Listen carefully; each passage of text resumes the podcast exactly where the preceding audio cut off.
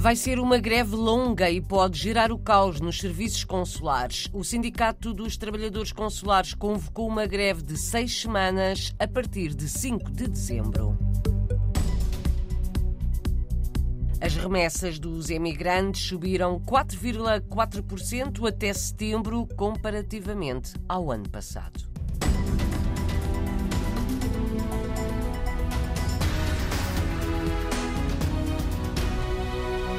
Não há memória de uma greve assim nos consulados e missões diplomáticas portuguesas, pelo menos na última década, não aconteceu. Vão ser seis semanas de greve a partir de 5 de dezembro, é o que está anunciado. O Sindicato dos Trabalhadores Consulares alega que não há condições para continuar o diálogo. Parece haver acordo com o governo, mas as medidas não passam até agora de intenções, diz Rosa Ribeiro que este protesto pretende ser uma medida de força. É realmente uma greve forte. Estamos no diálogo, fazendo propostas e adiando, digamos, aliás, esta tomada de decisão só que estamos a chegar ao final do ano e estamos a ver que temos um tratamento discriminatório em relação aos restantes trabalhadores da administração pública e isso não é aceitável. Pretendem continuar a aplicar-nos a percentagem de atualização da função pública portuguesa, o que é absolutamente anormal. Então, nós estamos em países onde a inflação é de 30%, 50% ou 70%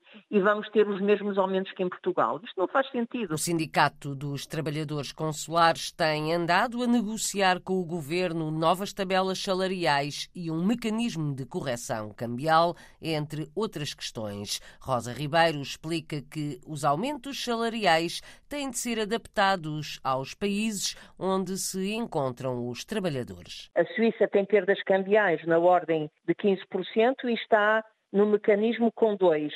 Os Estados Unidos da América têm perdas na ordem dos 15% e está no mecanismo com 5%.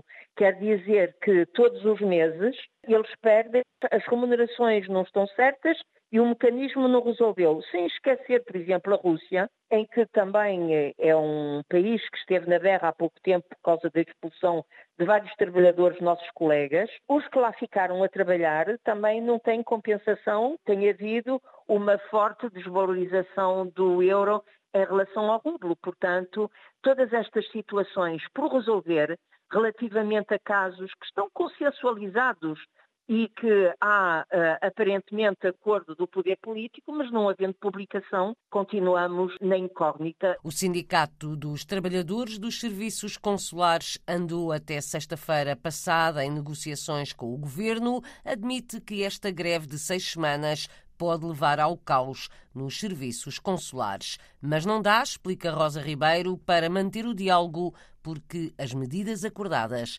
não avançam. Estávamos em negociações, simplesmente no, na reunião que tivemos no dia 18 de novembro foi-nos dito que não haveria aval de finanças relativamente às matérias em negociação e não havia calendário relativamente à publicação de todas as portarias já negociadas e consensualizadas com o Governo. Entretanto, os trabalhadores empobrecem porque a administração pública portuguesa já sabe como é que vai ser tratada a partir de 2023, mas nós continuamos num limbo, não sabemos quais são as percentagens de atualização, não sabemos como é que vai ser resolvido o problema das perdas cambiais dos trabalhadores que estão a trabalhar em países fora da zona euro. Os trabalhadores do Camões também estão sem regulamentação. Portanto, há uma série de situações que, acrescentadas à insuficiência dos recursos humanos e à pressão que os trabalhadores sentem neste momento, faz que não podemos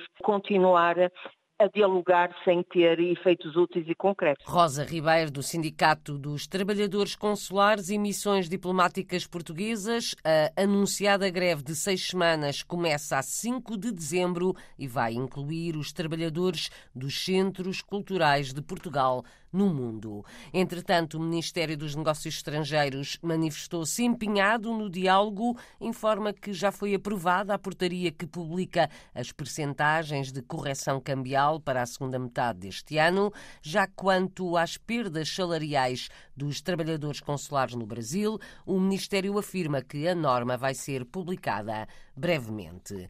Já melhorou e pode melhorar mais o tempo de espera no Consulado de Portugal em Paris. É a convicção demissão do embaixador que terminou agora a sua missão. Sai Jorge Torres Pereira vai ser substituído por José Augusto Duarte. Na hora da despedida, Torres Pereira lembrou que não se deve esperar por uma situação ideal, mas sublinhou que o tempo de espera para conseguir o cartão de cidadão no Consulado de Paris baixou para os três meses. Subiram as remessas dos imigrantes. Em setembro, os portugueses no estrangeiro enviaram quase 296 milhões de euros para Portugal, um aumento de 2,4% relativamente ao mesmo mês do ano passado. Os dados foram divulgados esta segunda-feira pelo Banco de Portugal, olhando para trás. Entre janeiro e setembro, os emigrantes enviaram este ano mais dinheiro para Portugal, mais 4,4% do que no mesmo período do ano passado. O Bloco de Esquerda apresentou três propostas de alteração ao Orçamento de Estado relativas às comunidades. Insiste no fim da propina no ensino português no estrangeiro, na proteção social e na atualização salarial para os trabalhadores dos serviços consulares e missões diplomáticas. José Soeiro, deputado do Bloco de Esquerda, explica. O que o Bloco de Esquerda propõe neste orçamento é que eh, aos trabalhadores seja garantido uma atualização salarial que leve em conta a inflação de cada país, que seja garantidas também as matérias que já foram negociadas, mas que ainda não entraram em vigor e que já foram negociadas com os representantes dos trabalhadores e que devem entrar em vigor com retroativos a 2022 e queremos garantir que não há ninguém que fica sem proteção social. Os trabalhadores que estão num vazio de proteção social e que trabalham para o Ministério dos Negócios Estrangeiros devem ser eh, incluídos na proteção social pelo próprio Ministério. E relativamente ao ensino de português, Queremos acabar com as propinas e garantir os manuais escolares gratuitos. Propostas do Bloco de Esquerda que vão ao encontro de parte das exigências do Sindicato dos Trabalhadores Consulares. A discussão do Orçamento de Estado para o próximo ano faz-se esta semana no Parlamento. Mais dois prémios internacionais para o filme Alma Viva, de Christelle Alves Meira, realizadora luso-francesa.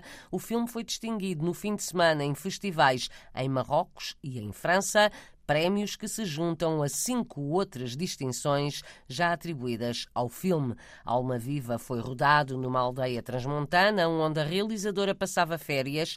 O filme gira em torno de uma menina, filha de imigrantes portugueses em França, que passa o verão numa aldeia com a avó. Outro filme Outro prémio, Sortes, da realizadora portuguesa Mónica Martins, recebeu o prémio de melhor média-metragem do ano, do cinema alemão. O prémio foi entregue há poucos dias. A realizadora é natural de Lisboa, mas está radicada em Berlim. O filme Sortes foi rodado no Alentejo, ao ritmo do trabalho do campo e pela voz dos poetas populares, de acordo com a apresentação da obra. Cristiano Ronaldo está no Catar, onde se joga o Mundial de Futebol, mas desde há poucos dias tem a sua figura em cera num dos museus mais famosos e visitados do mundo, o Madame Tussauds, em Nova York, onde o diretor de marketing é português. A reportagem é de João Ricardo de Vasconcelos. Cristiano Ronaldo joga agora também em Nova Iorque. Cidade onde o Museu Madame Tussauds inaugurou uma figura de cera do jogador português mais famoso do mundo. Tiago Mugadouro, natural do Porto, é o diretor de marketing do museu. Nós tínhamos plena consciência que nos faltava o Cristiano quando cheguei a esta posição, disse: então, e onde é que está o Cristiano? O Cristiano é a pessoa mais famosa do mundo nas redes sociais, é o atleta mais famoso do mundo e, portanto, é preciso que ele esteja em Nova York. Nova York é o centro do mundo. Se a pessoa mais famosa do mundo não está em Nova York, há alguma coisa que está a faltar. A figura de cera de Cristiano Ronaldo está no centro de um espaço interativo com uma baliza e tudo, e onde é possível tentar bater o recorde de elevação do atleta ao cabecear uma bola. No dia em que foi inaugurada a figura de cera de Cristiano Ronaldo, o Turismo de Portugal lançou também em Nova York a nova campanha de promoção internacional com o título Close to Us perto de nós. Porque os norte-americanos são agora os quartos nos números do turismo em Portugal.